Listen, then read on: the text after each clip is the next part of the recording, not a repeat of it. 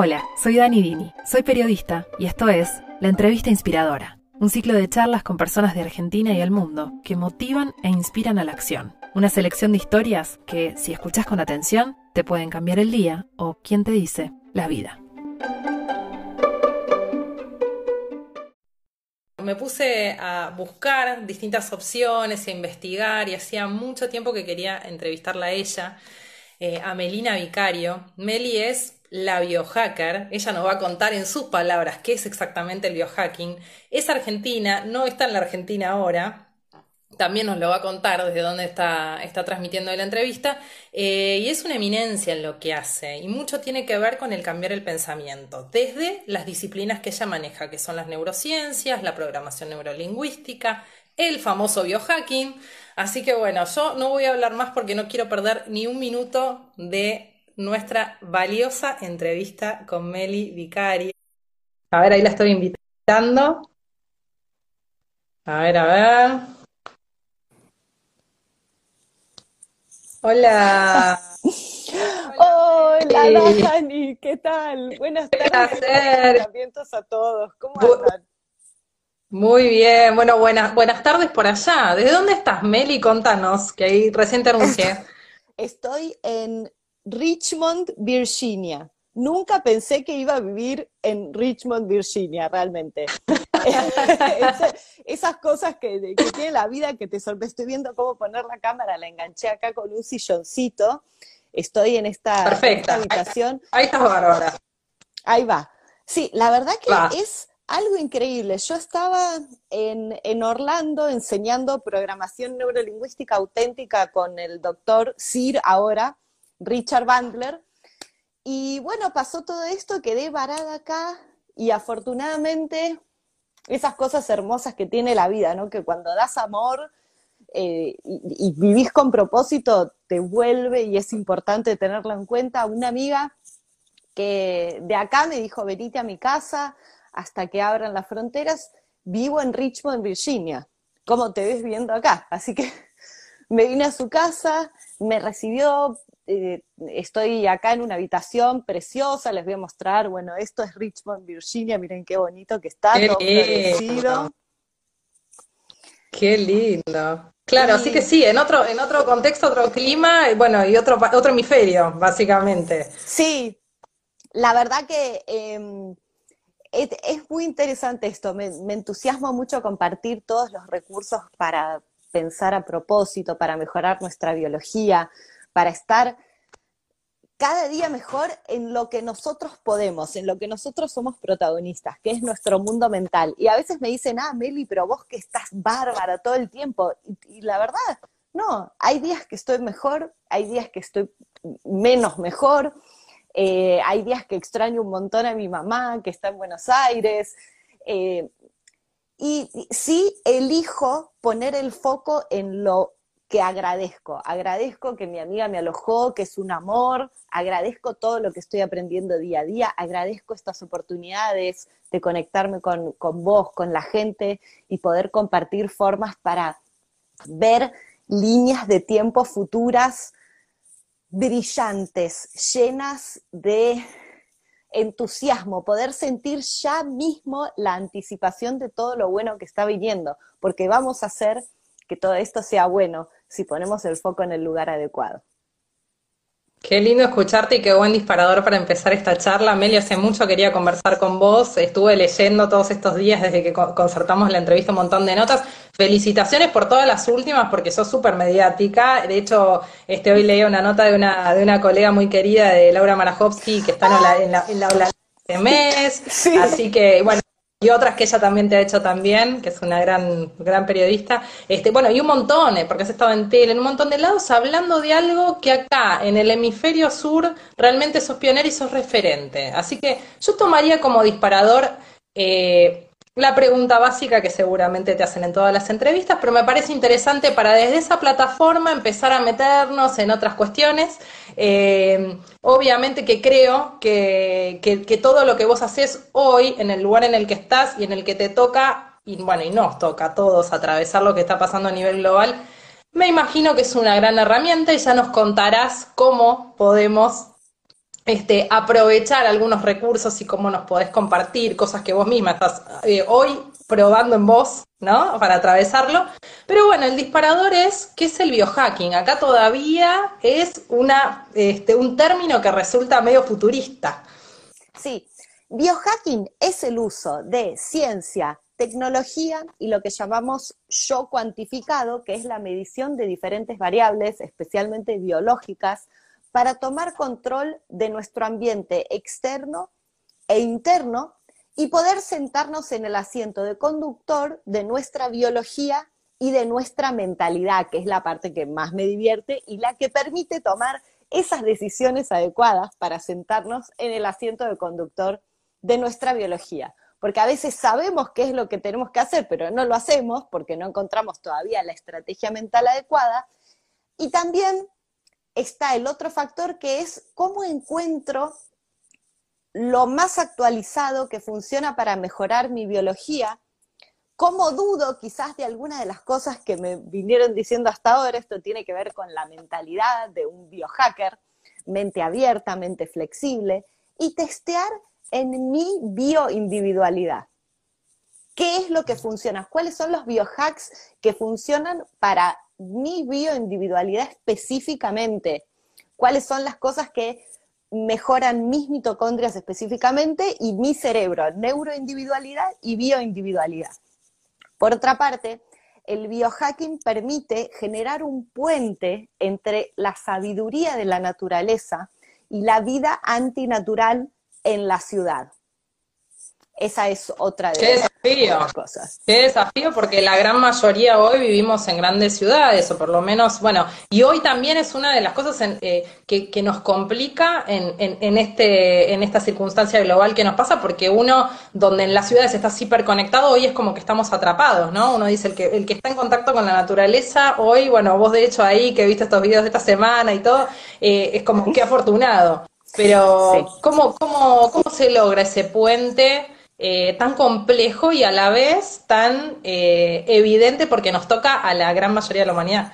Sí, es, es muy cierto lo que decís, nos está tocando mucho hoy, en especial a, quienes vivimos en, en, la vida en la ciudad. Es cierto que yo acá puedo, acá está permitido salir, así que puedo salir al bosque que está acá cerca. Sé que mi mamá está en Buenos Aires y sé que ella está ahí en el departamento.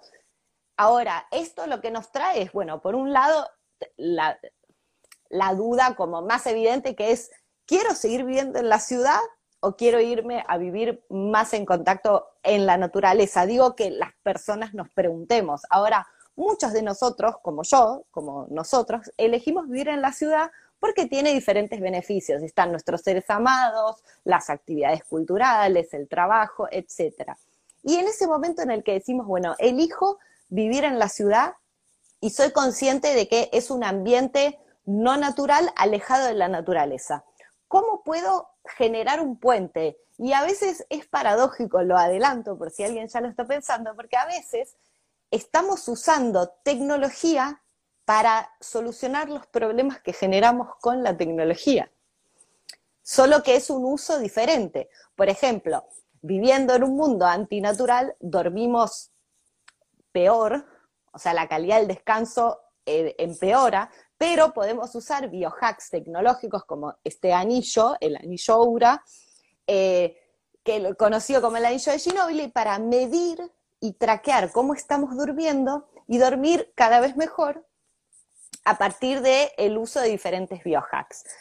Si te parece, puedo empezar como compartiendo, eh, a mí me gusta mucho compartir primero los biohacks que son gratis y que no tienen costo indulgente, que podemos empezar a usar desde mañana y que la verdad no nos cuesta nada, porque ahí es donde yo digo, bueno, eh, de, deja de comer, no sé, golosina, me decís, pero tengo una, en el encierro esto tengo unas ganas de comer golosinas, a decir, bueno, entonces empecemos por otro lado, con cosas que no tienen un costo, que son tan sencillas. cuando, claro, cuando vos decís biohacks, son recursos que podemos, o herramientas que podemos tener, en el caso de los gratuitos y naturales, que podemos tener al alcance de la mano para hackear, entre comillas, a nuestra propia biología y reconectar con esa fuente natural de algún modo, o sea, con esa versión más natural propia, con ese volver al eje. Sí, ¿Es así? Es así. Nosotros, bueno, partimos, los biohackers partimos de la base de que lo que no se puede medir o lo que no se mide no se puede hackear. Entonces, primero medir, a ver, ¿cómo Interesante. Esto es maravilloso. Mido, ¿cómo está mi foco y concentración? ¿Cómo está mi energía? ¿Cómo está la calidad de mi sueño? Esto lo puedo medir de una manera como más casera, siguiendo un diario, haciendo journaling, diciendo, bueno, a ver, hoy, ¿cómo está mi energía mi foco de concentración? ¿Cómo están mis estados emocionales? ¿Cómo está la calidad de mi descanso? Y me, y me doy un puntaje del 1 al 10. Y después empiezo a probar diferentes intervenciones, estas o biohacks, y después de testearlos, por ejemplo, una semana, dos semanas, tres semanas, vuelvo a medir y veo, a ver, ¿cómo está? ¿Qué pasó? ¿Cómo, eh, entre el antes y el después, ¿cómo funcionó ese biohack para mi bioindividualidad? Claro que la parte más sencilla de medirlo es con un diario. Yo empecé a medirlo con un diario. Cuando empecé a ser biohacker, empecé a medirlo con un diario, empecé y dije, uy, wow, el café Bulletproof me sube el foco y la concentración, lo estaba midiendo todo como a mano. Si tenés Con un diario, claro, anotás tan simple y a la vez tan riguroso y, metódico como el tomar nota, ¿no? el journaling, que es impresionante. O sea, y tenemos, tenemos biohacks naturales que además de, de, por ejemplo, el escribir, ¿cuál pueden ser? Y cuáles pueden ser los no naturales, que, que bueno, que entiendo que Laura Ring está entre ellos, pero bueno, nos contarás vos. Eh, ¿cómo, podemos aprovechar primero los recursos que están cerca, ¿no? Para poder... Vamos con los gratis. Vamos con los gratis. Bueno, eh, como primer biohack que recomiendo es la base, la mayoría de las personas con las que, con las que hablo o con las que converso, y esto les puede sonar familiar, expresan, en especial en la vida en la ciudad, creo que en la naturaleza tiene mucha más energía, pero esto de me mm. siento falta de concentración, siento como una nubladez mental, falta de energía, eh, es una sensación como de inflamación general, eh, quizás hasta a veces falta de entusiasmo. Y ahí yo quiero separar la parte de la mentalidad y la de la biología. Vamos primero con la parte de la biología, porque la base de, de, nuestra energía vital son nuestras mitocondrias, un organelo chiquito, que seguro lo recordamos de cuando nos lo nombraban en la primaria, que está a cargo de generar energía en nuestras células, en nuestro cerebro, en, casi todo nuestro cuerpo tiene mitocondrias. Si nuestras mitocondrias están mal y no tienen energía, van a buscar lo básico, que es sobrevivir. O a veces me gusta cómo lo, define Dave Asprey, el padre del biohacking con quien estudié, dice, las mitocondrias cuando están, cuando tienen poca energía, lo que más les importa son las tres C, que en español sería comer, copular y eh, la tercera yo la digo como cagarse a piñas, o sea, es el, el fight, el pelear. Entonces, como pelear porque está, te querés sobrevivir, te querés pelear, claro. iracundo, copular y eh, comer, comer, comer, comer y comer lo más calórico, comer la torta, comer como malas decisiones, porque esto se relaciona con nuestros antepasados, cuando había un poquito de dulce, lo tenían que comer para sobrevivir y poder seguir. No es como ahora que querés algo dulce y tenés todo a la mano, la torta, la golosina, la te, encharcás. Esto es parte del ambiente no natural en el que vivimos. Entonces, claro. lo, el mayor enemigo de nuestras mitocondrias es la inflamación. Cuando un cuerpo está inflamado, las mitocondrias eh, no cumplen bien sus funciones y tenemos menos energía y pasa todo esto. ¿Cómo podemos optimizar nuestras mitocondrias de manera veloz, quitando las basofias químicas que nos ponemos en el cuerpo, que no tienen ningún placer indulgente? Esto es lo primero. O sea, yo soy una, soy una amante del ahorro de toxinillas, le digo. Ahorro de toxinillas. Porque digo, yo Por ejemplo. Por ejemplo, vas al baño y escaneas los productos que te estás poniendo en el pelo, la crema de cara, el shampoo, eh, la pasta dental, la crema del cuerpo, todo eso lo escaneas. Yo te digo que muy probablemente 99% de las cosas que las personas no biohackers, porque nosotros ya pasamos por este proceso, tienen en el baño son tóxicas e inflamatorias, solo que no lo sabemos. No nos enteramos porque hay una industria, un marketing que te dice ponete esto que vas a estar divina, ponete esto que es supernatural hecho con la hoja de no sé qué cosa. Y cuando investigas un poquito más allá te das cuenta que está hecho de químicos inflamatorios.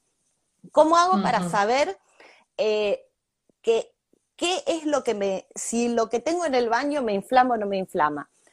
Les voy a pasar tres apps. Si quieren, después se las escribo o se las escribo en, mi Instagram. La primera es, son gratis, ¿eh? se las pueden bajar ahora gratis totalmente. Think Dirty, piensa sucio, como piensa sucio en inglés.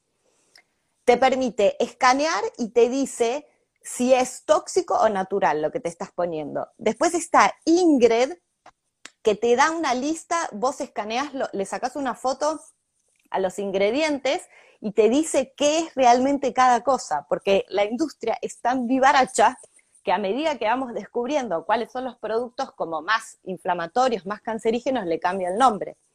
Entonces con esto no te puede pasar. Y la tercera es Healthy Living, que esa es especialmente para los protectores solares, que la mayoría son hoy súper químicos. O sea, es tremendo. Entonces, vas, escaneas todo eso, yo les digo a quienes están viendo, háganlo, agéndense, más ahora que hay tiempos como que no hay excusa, mañana vas, te escaneas las cosas que tenés y vas a hacer, ¡Ah! no puedo creer lo que me estaba poniendo en el cuerpo, todo inflamatorio, y digo, y sin ningún placer, porque no es como ir a comerte una pizza con los amigos, que voy a decir, bueno, por lo menos sí, claro, me inflamó, pero la pasé bien. No, esto, te estás poniendo algo que te, que te llena de químicos, que te inflama, y que si yo te doy un aceite de coco orgánico, natural, que además es más barato, y te lo pones, sentís lo mismo. No hay ningún placer. Lo hacemos solamente porque no sabemos o porque vimos una propaganda o porque vimos a alguien que quizás le pagaron diciendo ponete esto, ponete esto. Sí, y, porque parte de toda la, de, todo lo que está a nuestro, al alcance de nuestro consumo, de repente tiene un montón de cosas que agilizan procesos, pero que no ayudan a, conectar con, con esa parte nuestra que requiere volver a lo natural. Yo eh, leí bastante acerca de, muchas de tus notas y de los biohacks que recomendás, muy especialmente los gratuitos, porque después, bueno, pagos hay un montón de opciones súper tecnológicas e interesantes. tu anillo, claro, estrafalario, de hecho, de hecho, creo que es una de las curiosidades y de las cosas como más divertidas que tiene todo esto cuando uno googlea biohacking, ¿no? Pero me interesa, por ejemplo, preguntarte por uno, porque es una de mis obsesiones ahora en cuarentena y vengo leyendo sobre el tema, que tiene que ver con el sueño, algo tan simple y tan universal y que nos atraviesa a todos como el dormir, ¿no? Vengo leyendo ahí algunos, algunos libros que hablan de que aumentar la productividad y, generar trabajo interno, meditar, hacer journaling y una especie de fórmula con, varias, varias cuestiones eh, relacionadas a esto, entre leer, o sea, estimular el cerebro y todo, funciona muy bien para ser productivo en el día, pero si uno arranca a las 5 de la mañana, por ejemplo, o muy de madrugada, ¿vos cómo lo ves y cómo el sueño influye, el sueño, no sueño, el descanso en eh, la productividad? Muy interesante la introducción que das, porque em, cada uno tiene su opinión. Yo escuché hablar sobre que el club de las 5 a.m., ¿no? Eh, yo tengo una opinión diferente pero creo que lo más importante es medir qué funciona para la bioindividualidad de cada uno. Porque si después a tu biología le responde bien levantarse a las 5 de la mañana y tu variabilidad de ritmo cardíaco, tu ritmo cardíaco de descanso está mejor, tu foco, tu concentración, tu estado de ánimo, entonces nadie te puede decir que no, que no funcionaba. Yo creo que lo mejor, a partir de todo lo que investigué y leí en el mundo del biohacking, es que primero, sí, dormir es tu superpoder, totalmente. Es nuestro superpoder. Mira, te, quiero contarte una anécdota. Em, cuando fui a la última conferencia de biohacking el año pasado, estaba em, una em, Ariana Huffington, la de The Huffington Post. Sí, de Huffington Post. De Huffington Post. Y ella contó, dijo, estoy muy contenta de esta revolución que hay en la salud y en especial en la calidad del sueño, porque dijo, antes, la gente decía, ah, dormir es para los débiles, yo, yo soy fuerte, yo no duermo, yo trabajo toda la noche, y se jactaban de, yo duermo tres horas por noche, yo, yo me esfuerzo, yo sé, bueno, así, y ella decía, yo era así hasta que un día me caí redonda en mi oficina y me di la cabeza contra la, contra la mesada, quedé ahí eh, eh, desmayada y eso para mí fue algo que me abrió los ojos para empezar a ver qué estaba pasando. Y me di cuenta que, claro, no es de, ah, qué, qué viva que soy, eh, no duermo. Al contrario, dijo, si yo quiero plasmar mi propósito de vida de una mejor manera, tengo que dormir bien, es indispensable. Mismo diferentes inversores del mundo del biohacking dicen, yo invierto en emprendedores que evalúo primero si tienen hábitos, buenos hábitos de dormir y una práctica de meditación. Si no, no, porque sé que mi inversión está yendo a la basura. Entonces, ¿qué podemos hacer desde el abordaje del biohacking? Primero, medir la calidad de tu sueño, ya sea con un diario, bueno, con el anillo, o hay una app que se pueden bajar, pero creo que la cobran también la versión más avanzada, que es el Sleep Cycle. Eh, sí medir, porque no es lo mismo cantidad que calidad de sueño. Es importante cuánto de REM, cuánto de sueño profundo y sobre todo esta variable, la variabilidad de ritmo cardíaco, que es la coherencia que hay entre la respiración y el ritmo cardíaco. En una persona muy saludable, con un nivel físico y cognitivo alto, cuando tomas aire, sube el ritmo cardíaco. Cuando exhalas, va más lento y así sucesivamente, es como sinusoidal. Cuando una persona está estresada eh, y con algo que la está inflamando, se ve como que va así, está descoordinado esto. El tema es que, claro, estamos tan, a veces tan eh, desconectados de nuestro cuerpo que si yo te digo, bueno, eh, vamos a facilitar que subas tu variabilidad de ritmo cardíaco. Es decir, yo no sé cuándo lo estoy haciendo y cuándo no lo estoy haciendo. Por eso es que entra en juego la ayuda que dan estos dispositivos de biofeedback, que puede ser el de HeartMath, que puede ser el anillo Aura que te dice cómo está a la noche. Em, y bueno, ¿qué podemos hacer para mejorarlo? Y volviendo a lo de las 5 AM. Nosotros fuimos creados para estar coordinados con, un, con el ritmo circadiano, que es el ritmo natural del dormir y despertar. Entonces. Claro, que, cambia, que, también, según la biología propia de cada individuo, hay búhos y hay alondra, ¿no? Hay gente más nocturna y gente más diurna. Entonces ahí, ahí entra en juego esta idea de que, bueno, depende de, de, cada, de cada cuerpo. Depende de, la verdad, mira, en el mundo del biohacking tenés gente que te dice que si sos más nocturno, menos nocturno, y después tenés como los más eh, primal hackers, los que más buscan la respuesta en nuestros antepasados o de las tradiciones sabias que te dicen, no, nuestros antepasados, y que es para lo que nosotros fuimos creados, eh, se dormían cuando oscurecía, no, no veían más luz salvo la del fuego y ahí se dormían. Y después se despertaban cuando salía el sol.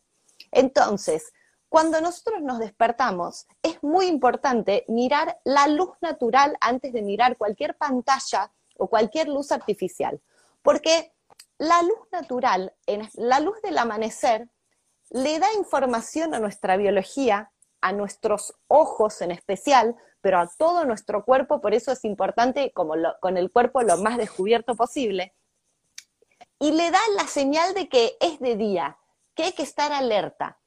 ¿Cómo sabe nuestro cuerpo cuándo es de día, cuándo estar alerta, cuándo hacer la digestión, cuándo generar las hormonas, cuándo lo sabe por la información que recibe de la luz. Eso es Mm. indispensable. Entonces, yo creo que eh, esta es mi opinión desde lo que yo investigué, es despertarse a la hora que sale el sol y mirar el amanecer. Lo ideal para balancear nuestro, nuestro ritmo circadiano. Despe- despertarse cuando sale el sol. Cuando yo me junto con biohackers acá, que a veces hacemos retiros o reuniones, hacemos eso. A ver, mañana a qué hora sale el sol? A las 7. Ok, nos despertamos a las 7. Con el sol y salí sin ninguna luz artificial, ni pantalla, ni prender el celular, ni nada, salimos a mirar el amanecer. Ahora, algunos me dicen, yo vivo en, y a mí me pasa, yo en Buenos Aires vivo en un departamento en el octavo piso lleno de edificios, me decís, ¿qué amanecer voy a ver eh, desde el edificio? No importa, porque lo que importa es que llegue esa luz, esa frecuencia de luz, aunque llegue de refilón, funciona igual. Bien, Entonces, lo- bien, bien. es- Sí, te escucho. Sí, funciona igual. Estás en un edificio, te llega ahí medio de coté, va igual. Ok, perfecto. No, es muy interesante lo que decís porque más en una época y en un contexto en el que todos los que hacemos, los que tenemos vida urbana, estamos viviendo más que nunca intermediados por pantallas, es un desafío importante, pero bueno, es, eh, es un desaf- es un lindo desafío y es realista lo que estás comentando, entender que hay frecuencias lumínicas que bueno, que todos las registramos, estés donde estés, ¿no? Entonces está bueno como, como que eh, entender que es una manera de volver a esa, a esa, eh, a ese eje más natural. Sí, Meli, y, eh, y además sí. una cosa, que no es que yo estoy diciendo, ay, no usemos más el celular, es que miremos la luz natural antes de la pantalla, no abrir los ojos y agarrar, viste, mucha gente hace agarra la así y agarra la pantalla y en la biología Claro. no entiende nada. Lo mismo a la noche. Desde que cae el sol, eh, estamos preparados para ver oscuridad o frecuencias rojas como la luz del fuego. O sea, podemos usar luz roja, podemos poner filtros rojos, que también les puedo pasar apps para eso, que son gratis. Eh, pero la- estamos con la pantalla acá, con, sin el filtro rojo que, que te da el, el mensaje que alerta, alerta, es de día, es de día, y después dices, bueno, ahora me voy a ir a dormir. Son las 3 de la mañana, apagás el celular y estás así. Porque Claro, es sí. de día, es de día, es de día. Entonces ahí es donde yo no estoy diciendo no lo use, porque decís sí, pero ¿qué hago hasta que me duermo? Bueno, podemos mirar las pantallas, pero podemos ponerle un filtro rojo o podemos usar anteojos biohackers, que los dejé por acá cerca para mostrárselos a ver dónde están. Estos son... Son buenísimos. Ah, acá está.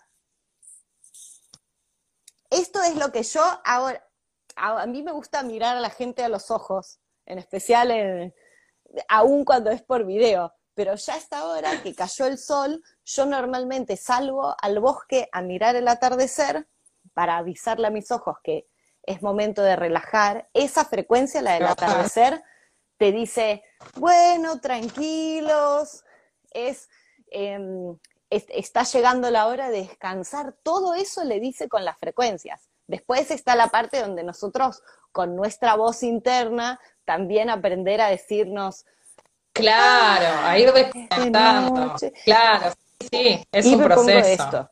Así es, así voy a estar. buenísimo. Me pasa que así es como que- que me siento muy lejos de la gente y me Claro, a claro. bostezar. No, así no, prefiero mirarlo. No, no, por favor, que no se me duerma la entrevista, que tengo muchas preguntas. De hecho, mira, en esta, en esta segunda mitad es impresionante porque tengo un montón de cosas para preguntarte y, y el tiempo vuela, pero lo vamos a aprovechar.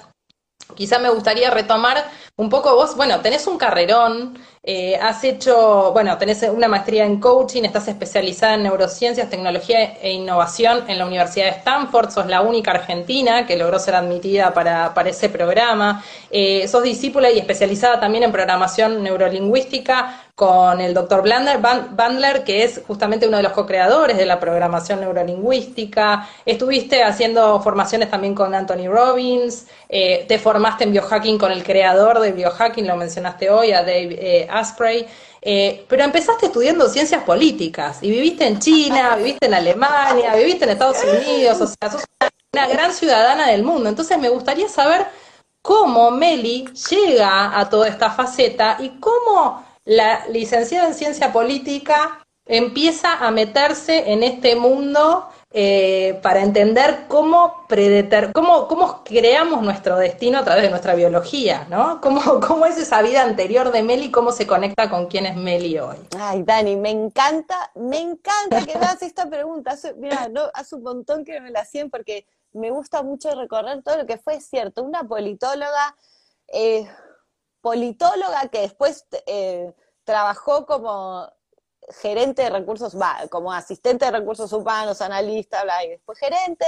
Eh, me metí mucho en el coaching intercultural, trabajé integrando culturas, trabajé en una empresa del Estado chino, estoy resumiendo, ¿no? Me fui a vivir a China, que fue, yo digo, es mi máster en vida. Me decís, ¿dónde aprendiste más? ¿En China o en Stanford? Yo te digo, en China, lejos. Fue increíble, sola, no conocía a nadie, eh, me tuve que buscar el departamento, fue buenísimo, una experiencia tan increíble. ¿Cuántos años tenías, Meli, en ese momento de tu vida? Porque sos muy joven, así que no, sé, no me entran los años en, en toda la carrera que hiciste. Tenía 30 cuando fui. Tenía 30, 30 cronológicos, emocionales me parece que tenía un poco menos, ¿eh? porque sí, pero, hija única, me, es difícil. Em, hija única, súper mimada, súper protegida, con un cuidado, mis papás de mi corazón siempre me cuidaron mucho, mucho, mucho. Y yo... Cuando dijiste, me voy a China, claro. Para estirar el cordón umbilical, para crecer, lo que te dicen de salir de la zona de confort, dije, bueno, era China, a ver cómo me arreglo sola, a ver cómo me encuentro con mis recursos internos. Y fue Impresionante. increíble. Y cuando volví de China, por, es que es como la parte trágica de la novela acá, ¿no? Mi, papá se enfermó, yo volví y mi papá falleció eh, justo cuando yo volví de China, así que pedí el traspaso de vuelta y la verdad que estaba molida. O sea, mi mamá estaba muy triste, yo estaba muy triste, decía, ¿qué hago? ¿Qué hago? Bueno, y empecé a buscar eh, cómo salir adelante desde la mentalidad. Primero, porque todos estos, yo creo que todo, todo biohack biológico sirve para después conectar con un propósito de vida más grande que nosotros mismos. Es una mitocondria maravillosa y si después la persona se levanta a la mañana con su mitocondria divina y el sueño perfecto y dice, eh, ¿qué está mal en mí? ¿Qué está mal en el mundo? Y no piensa como, ¿cómo puedo hacer el mundo mejor? ¿Cómo me puedo divertir más en este? ¿Cómo puedo sembrar algo maravilloso? Entonces este, es al cohete que optimicemos nuestras mitocondrias. Yo estaba buscando en ese momento algo por el lado de la mentalidad.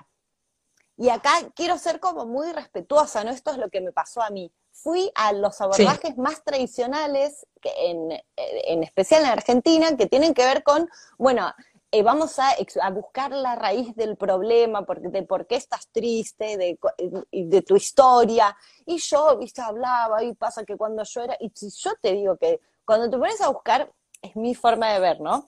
En, si yo te busco qué está mal en mi pasado, algo voy a encontrar y voy a encontrar y voy a tener como para un loop, un loop, porque cuando yo era chica esto, porque era tímida, porque me cargaba en el colegio, porque mi madre esto, porque mi padre lo otro, porque el vecino lo demás. Sí. Me, me, interesa lo que decís, porque sí leí esto de que, bueno, que justamente en el bucear en el pasado no te funcionó, no obstante, en el quiebre que haces, lograste resignificar tu pasado inclusive la niña tímida eh, y un montón de cuestiones y bueno, y una circunstancia muy dura en la vida como haber perdido a tu papá en un contexto de estar en vos de otro país, de otra punta, como eh, ese, ese quiebre eh, es el que te hizo también resignificar hacia atrás con, con, con esa, desde esta filosofía de vida, ¿no? Sí, es, es así. Yo conocí en ese momento, dije, esto no me está funcionando, porque decía, explicaba el problema y iba horas explicando, explicando el problema, y, la verdad que no me sentía, es más, me sentía peor, cada vez salía de, reviviendo en la mente todo lo pasado, el insight, y eso, decía, pero esto tiene que haber otra forma. Investigué de todo, o sea, probé un montón de abor, que la bioenergética, que el yoga, que, que karate, hice de todo, porque decía, en algún lado tiene que haber algo, esa mentalidad me encanta, en algún lado tiene que haber algo. Y ahí encontré el libro de mi mentor, el doctor Richard Bandler, este libro que se llama eh, Richard Bandler's Guide, guía para la trance formación, trance de trance hipnótico, no de chapar. Mm. Eh, y no, que lo digo porque me, da mucha risa, porque Por la duda. En, mis seminarios eh, enseño hipnosis también, trance hipnótico, que es una relajación profunda dirigida y ya van en, varios de mis seminarios que se arman como parejas. Entonces yo digo, claro, yo le hablo a la mente inconsciente que el trance, el trance, el trance, el trance, en un momento ahí entendió como el trance. Claro, otra cosa. y está buenísimo. Bueno, bueno, es un extra de tu seminario, está bueno, nunca se sabe cómo se puede volver. Nunca se sabe, nunca se sabe dónde se puede encontrar el amor. Eh, bueno, y ahí en ese libro Em, encontré otro abordaje que tiene que ver con pasar del por qué al cómo. Y la base de esto es que tu historia no determina tu destino, pero tu mentalidad sí. Y dejar que preguntarme por qué genera un loop y además cuando yo cuando una persona se siente mal, por ejemplo, yo en ese momento estaba estaba muy triste. Esa tristeza está relacionada con una forma de pensar el origen no es que me viene, sino que hay algo que yo estoy pensando que genera ese estado a partir de una red neural en el cerebro. Entonces, si un, lo que llamamos problema, que puede ser estar triste o para otro que se enoja mucho o otro que es tímido, está relacionado a una red neural en mi cabeza, cada vez, y esto lo aprendí después en Stanford, lo confirmé desde las neurociencias, cada vez que yo explico el problema o lo revivo en mi mente, estoy reforzando esa red neural en mi cabeza. Estoy recorriendo, imagínense como si esto fuera un campo nevado y vos pasás con un carro y pasás con un carro y pasás con un carro y está bien, y después querés salir y está hundido, o sea, más difícil se hace salir. Cuando lo que nosotros queremos es desconectar esa red neural a nivel de las neurociencias, desconectar esa red neural y crear una nueva, un caminito nuevo, porque si yo cambio lo que pienso, cambia lo que siento y cambia lo que puedo hacer.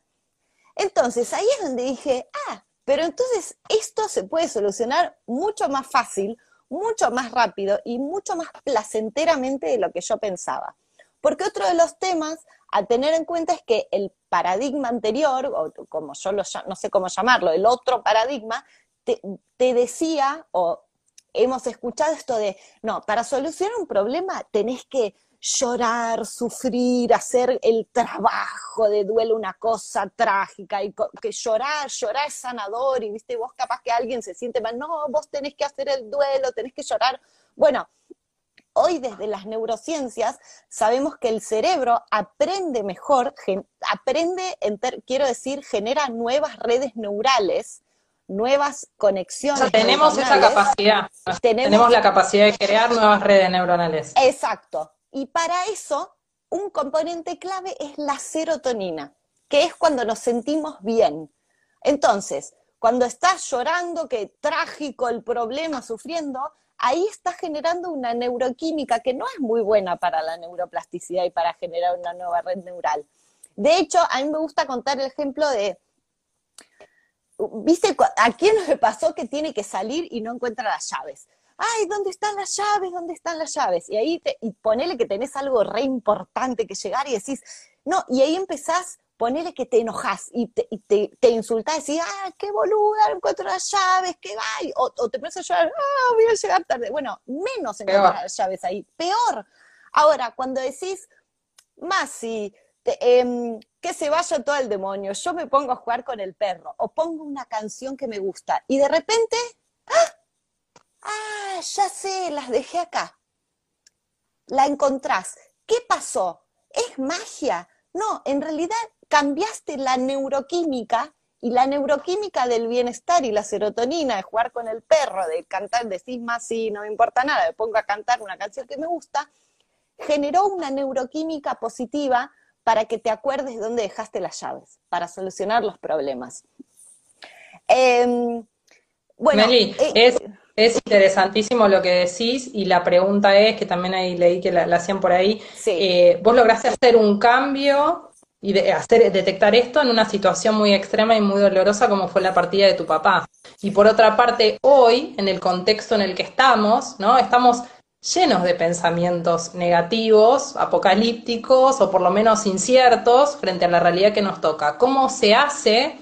Y esto me parece fascinante que vos eh, y generoso de tu parte que vos lo puedas compartir desde una experiencia tan personal y de haberlo atravesado. ¿Cómo se hace para cambiar y desprogramar en, en, pensamientos que realmente son tan complejos y dolorosos y difíciles o, por ejemplo, como los que suceden hoy, que, que, que, está esta cosa incierta ¿no? alrededor?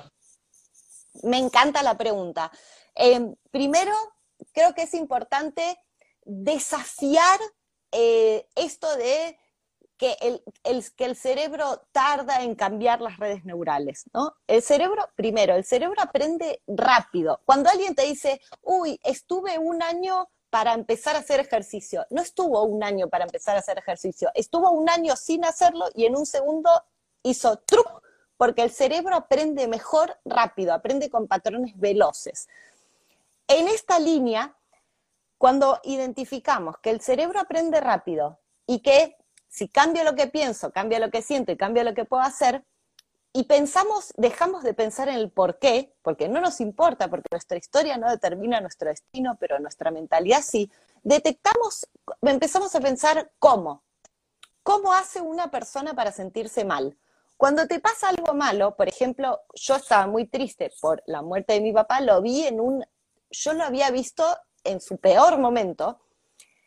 Yo para sentirme mal, con un padre amoroso, con un montón de cosas buenas, pero para yo sentirme mal de eso, tengo que representarme en mi mundo mental, porque nosotros no vivimos en el mundo, vivimos en nuestro mundo mental, en el mapa que creamos del mundo. Por eso ante las mismas situaciones hay personas que están estupendas y otras que están mal, o gente que lo tiene todo y está mal, gente que tiene quizás menos cosas y está bárbara, porque vivimos en nuestro mundo mental. ¿Qué estoy, yo detecté, qué estaba yo representando en mi mundo mental para ponerme mal? Y yo veía la representación que es imagen, sonido, sensación, sabor, olor, de mi papá en, agonizando, o sea, en su peor momento y veía una imagen enorme. Y además como cada vez que iba a la terapia anterior o la, la, abordaje anterior, lo reforzaba y lo recordaba, entonces tenía la red neural ahí fuerte. Y claro, si vos ves esa representación mental, te vas a sentir mal. Entonces, ¿qué podemos hacer?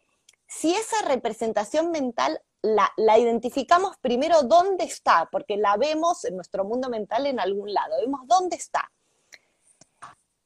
Y vos te das cuenta que cuando identificás dónde está, si la haces más grande, te sentís peor.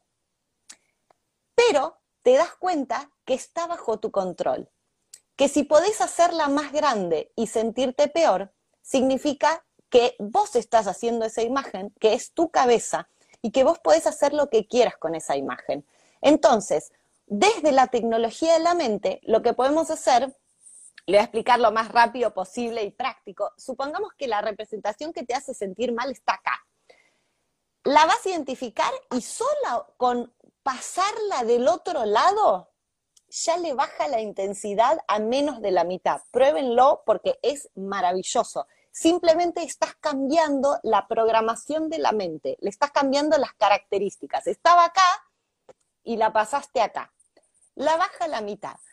Y para que Visualizarlo, decís, como visualizar el pensamiento. Vos ya, vos para sentirte mal ya lo estás viendo, porque si vos, si yo estaba viendo a mí jugando con mi papá felices cuando era chica, agradecida del hermoso padre que tuve, entonces me sentía bárbaro, no estaba representando eso en mi mundo mental, mm. estaba representando otra. ¿Ves dónde está? Lo moves de lugar y después lo haces chiquito como un puntito muchas veces bien rápido, como muy rápido, muy rápido, y lo mandas lejos. Y rápido instalas una representación mental de algo que trae felicidad, amor, agradecimiento a tu vida. En mi caso, una imagen de yo jugando con mi papá cuando era chica, abrazándolo, eh, yendo a pasear. digo, hay tantas cosas buenas para agradecer de los vínculos que tenemos y toda historia de amor, y no digo solo de amor romántico, toda historia de amor, alguno, alguien se va antes. Es así.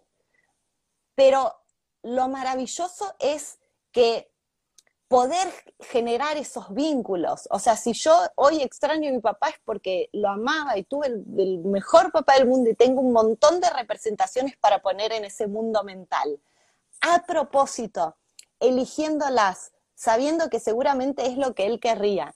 Entonces, hoy me genero, no te digo una amnesia porque sé que, sé que se murió, pero no me acuerdo de de esa representación. La saqué de mi mundo mental y pensémoslo así, si nosotros nos pasa algo malo, no lo pintaríamos, o sea, que ya sea la pérdida de, un familiar, un ser amado, o que te asalten, o una situación fea, o mismo lo que estamos viendo hoy, el coronavirus, no pintaríamos eso en la pared más grande de nuestra habitación, de nuestra casa. No lo haríamos. Todos te dirían, sí, obvio que no. Y si vos llegás y está eso pintado porque lo pintó otro, Digo, porque a veces las personas, a veces gente muy bien intencionada nos pinta nuestro mundo mental con, las cosas que nos dicen o de, permitimos que nos pinten el mundo mental. Si alguien pintara eso en nuestra casa, lo primero que haríamos sería borrarlo. Pero a veces si nos pintan algo malo en nuestro mundo mental, no lo quitamos porque nadie nos enseñó cómo quitarlo. Entonces... Es decir, perdón, Paréntesis, es interesante en lo personal y en lo que estamos viviendo porque muchas veces las noticias, los medios, las fake news y todas las cosas que nos bombardean pintan esa pared, ¿no? Eh, y, eh, es interesante lo que decís, tanto para, para las cuestiones personales de cada uno de nosotros como para la realidad que hoy nos toca transversalmente a todos. Mil por Entonces no nos enseñan a cambiarlo, pero ¿cómo, cómo, le, ¿cómo cambiamos la pintura de la pared, Meli? Ahí está, eso me encanta mi sugerencia para esto es, primero, esto, saber que nosotros vivimos en nuestro mundo mental y que nosotros es nuestra cabeza que nosotros podemos pintar este mundo mental como queremos. Y quiero decirles que a veces personas muy bien intencionadas nos pintan nuestro mundo mental o nuestro grid, porque de hecho las personas que más pueden de alguna manera pintar nuestro mundo mental o nuestro grid son quienes nosotros validamos. Entonces va a tener más fuerza una mamá, una tía, un novio que te dice que capaz con todo el amor del mundo te dicen, ay, no, vos no vas a poder hacer eso, no sos muy débil, no sé, y, tra, y te, pintó en el mundo mental. Por eso eh, es importante tener en cuenta aún de personas bien intencionadas. Bueno, y ni te digo, los medios, o sea, todos tienen su, su intención o amigos que te quieren cuidar y te vienen con una, cosa tremendista, viste, que te, cuentan. De hecho, las personas negativas a veces son muy buenas pintoras de, mundos mentales, hay que tener cuidado. Pero claro, claro. Yo imagino que, mucho de lo que nos, nos, adelantabas al principio de la charla, de estos de los biohacks, en principio los naturales, los recursos que tenemos pueden ayudar a que tengamos mayor claridad a la hora de discernir qué pensamientos elegimos, ¿no? Con cuáles elegimos pintar esa pared o cambiar ese color. Eh, pero la pregunta es, bueno, estoy parada acá y tengo todas estas opciones y estoy apabullada por un montón de mensajes, ¿cómo hago para tú elegir el que me lleva a mí a, a, un, mejor destino, ¿no? A, una mejor vida. Yo creo que la mejor estrategia que conozco es em, elegir, yo le digo, elegir nuestros pensamientos a propósito, agarrar una hoja y decir, ¿Cuál es mi destino deseado? Un destino más grande que nosotros mismos. En, un estudio que se hizo sobre las personas felices, que armó el doctor Bandler también, y dijo, a ver, ¿qué tienen en común? ¿no? ¿Cuál es la estructura de sus pensamientos? La estructura para hacerla aprendible, y es que tienen un propósito de vida más grande que ellas mismas, que lo siguen de manera tenaz, implacable, y que lo siguen también de manera flexible. Entonces preguntarnos, ¿cuál es mi propósito de vida más grande que yo mismo? ¿Qué ven, ¿A qué vine este mundo? ¿Qué vengo a contribuir? Y ahí pienso, ¿qué tengo que pensar todos los días para crear ese destino deseado? Porque los pensamientos son la unidad de nuestro destino. Vienen los pensamientos y cambio lo que pienso, cambia lo que siento, cambia lo que puedo hacer. Lo que hago deriva en mis hábitos, eso deriva en mi identidad y eso deriva en mi destino. Hago una ingeniería inversa y pienso, ¿qué elijo pensar a propósito todos los días para crear este destino deseado más grande que yo misma? Y los escribo, 10 por lo menos. Entonces elijo, pienso, ¿qué elijo pensar de mí? ¿Qué elijo pensar del mundo? ¿Qué elijo pensar de las personas?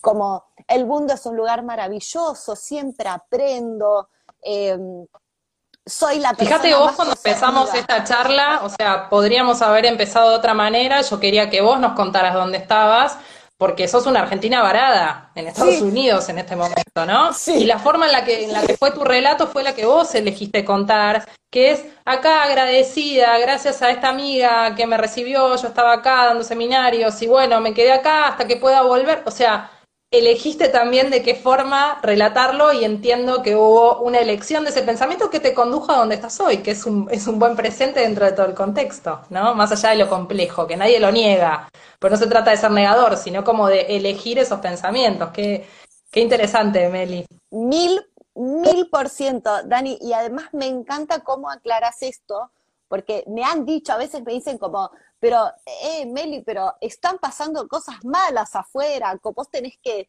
que, que, eh, asumir esas cosas. Y yo sé que hay un montón de cosas, no, no, las negamos, solo elegimos dónde poner el foco.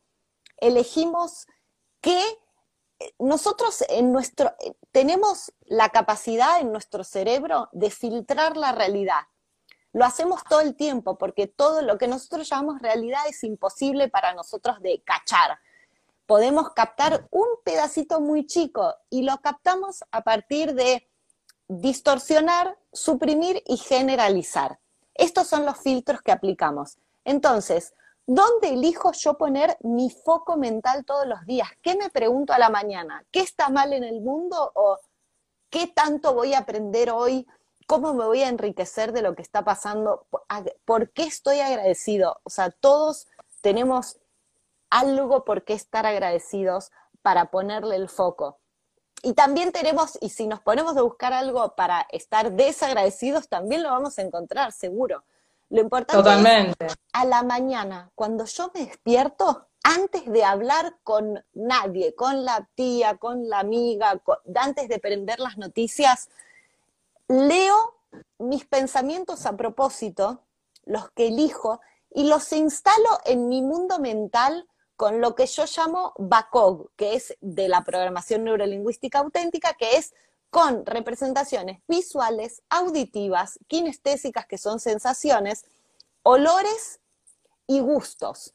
O sea, me represento yo cómo quiero representarme estos pensamientos en mi mundo mental. Y una vez que me los representé, ahí arranco. Y de hecho, me gusta mucho preguntarme como, ¿cuál es, cuál es la acción alineada más importante que voy a hacer hoy en relación a ese destino deseado? Entonces puedo decir, bueno, mi acción alineada hoy va a ser, por ejemplo, tener esta charla con vos, Dani, compartir con, la gente recursos, hacer algún video, eh, compartir algo, hablar con, con alguna persona amada. ¿Qué puedo hacer para hacer el mundo un lugar mejor? Desde esa representación mental. Entonces, como yo ya pinté mi mundo mental, después cuando miro las noticias, cuando hablo con alguien negativo, que más tremendista, porque las cosas se pueden decir, el mismo contenido dicho de una forma distinta impacta diferente. No es lo mismo, hay que ser precavidos por esta situación del coronavirus, que a mí me gusta decir como corona cantado, que decir, ah, todo está mal y nos vamos, hay que tener cuidado con él. Es tan distinto, pero el contenido es el mismo. Pero el cómo es, impacta de una manera diferente. Una te relaja y la otra te tensa. Totalmente, totalmente.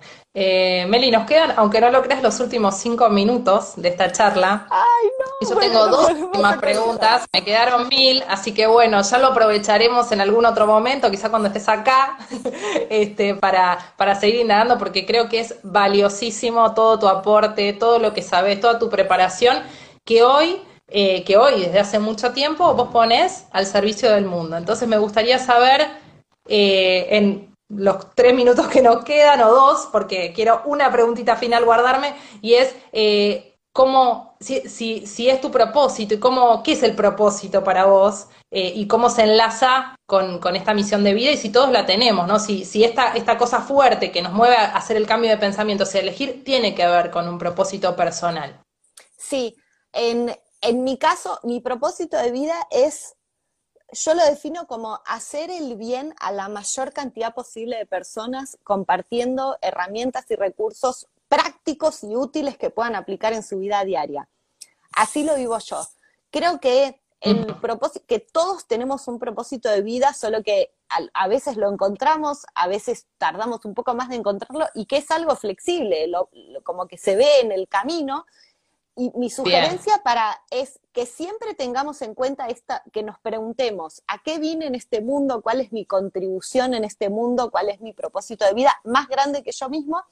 y que si todavía no encontraste tu propósito de vida, que tu misión sea encontrarlo, o sea, probar diferentes cosas, eh, sembrarle una sonrisa a otra persona, hacerla sentir bien, contagiar estados, pinta, sé vos el que le pinta el gris del mundo mental de manera positiva a otras personas y probar diferentes formas de plasmar un propósito de vida más grande que vos mismo. Hermoso, hermoso. Meli, bueno, eh, nos queda un último minuto y quiero aprovechar para pedirte, les aviso a todos los que nos están escuchando, esta charla queda grabada, queda en IGTV, así que vamos a poder seguir escuchándote y grabando todos estos conceptos y, pensamientos para que nos ayude a, a, los propios. Así que gracias, Meli. Pero te voy a invitar a hacer en este último minuto un viaje en el tiempo a esa Meli chiquita, a la Meli que era muy distinta a la Meli que se muestra hoy, a la Meli antes de esta transformación, pero que también es la Meli que, sos en esencia, que quizá era una nena más introvertida, eh, más poco confiada en sus habilidades y en sus dones. Si tuvieras que hoy viajar en el tiempo hacia atrás y dejarle un mensaje, dejarle un pensamiento, dejarle una palabra, una frase y sembrar y pintarle esa pared de otros colores, ¿qué le dirías? le diría, Meli, sos una biohacker imparable del bien, crece, desarrollate, porque cuando nosotros nos sanamos, crecemos y nos desarrollamos nosotros mismos, estamos haciéndole el bien a todas las otras personas del mundo y al mundo en sí. Hermoso, hermoso. Yo creo que le llegó, ¿eh? Mirá que llega, en distintos planos llega. Este, y nos llegó a todos definitivamente, Meli, gracias, gracias por, por compartirnos tu saber, tu alegría, tu energía positiva, desde, bueno, desde todo lo que aprendiste, desde tu propia misión de vida, que eh, definitivamente eh, cobra sentido en cada uno de los que te escuchamos y que aprovechamos eh, recibir todo lo que vos sabés y todo, todo tu camino recorrido.